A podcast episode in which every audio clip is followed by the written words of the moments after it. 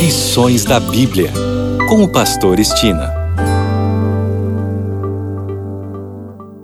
Olá, este é o seu programa Lições da Bíblia. Neste trimestre que vai de outubro a dezembro, estamos estudando a missão de Deus, minha missão. O assunto da semana é Missão em favor dos não alcançados, parte 2. E o tema de hoje é Em Tiro e Sidom.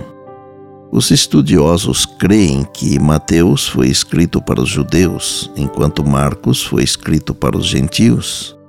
Como cristãos, devemos conhecer as diferenças ao estudarmos os evangelhos para não tirarmos conclusões erradas.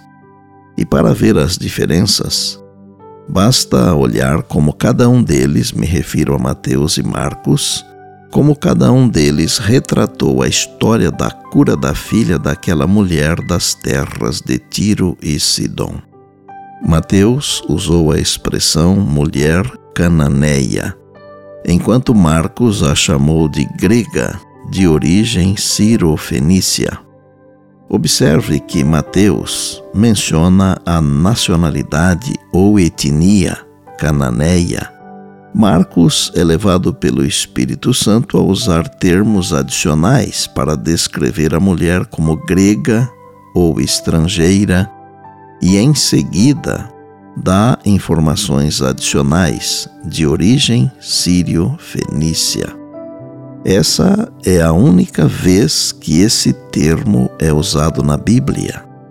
Considere como essa história em Mateus 15 afetaria o público-alvo principal com sua formação e visão de mundo. O público de Mateus veria essa mãe como uma pagã desprezada.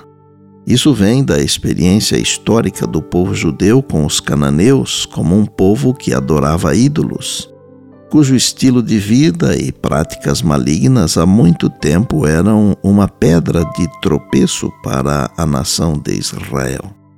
Nem os discípulos de Cristo consideraram a possibilidade de que essa mulher tivesse fé e fosse parte do reino.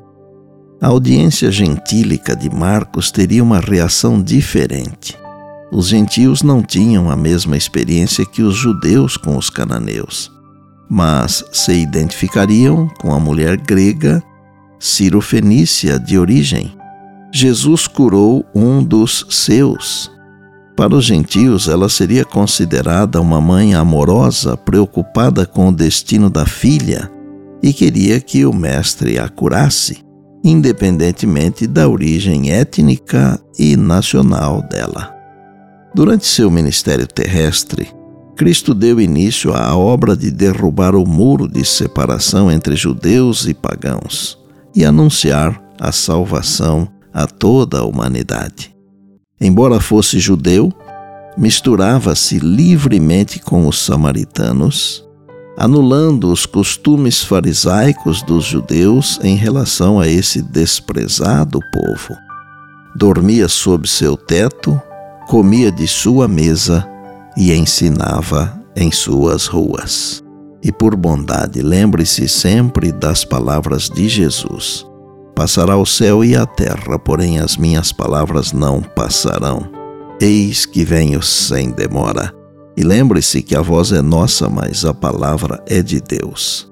Bem, amanhã tem mais, se Deus assim nos permitir.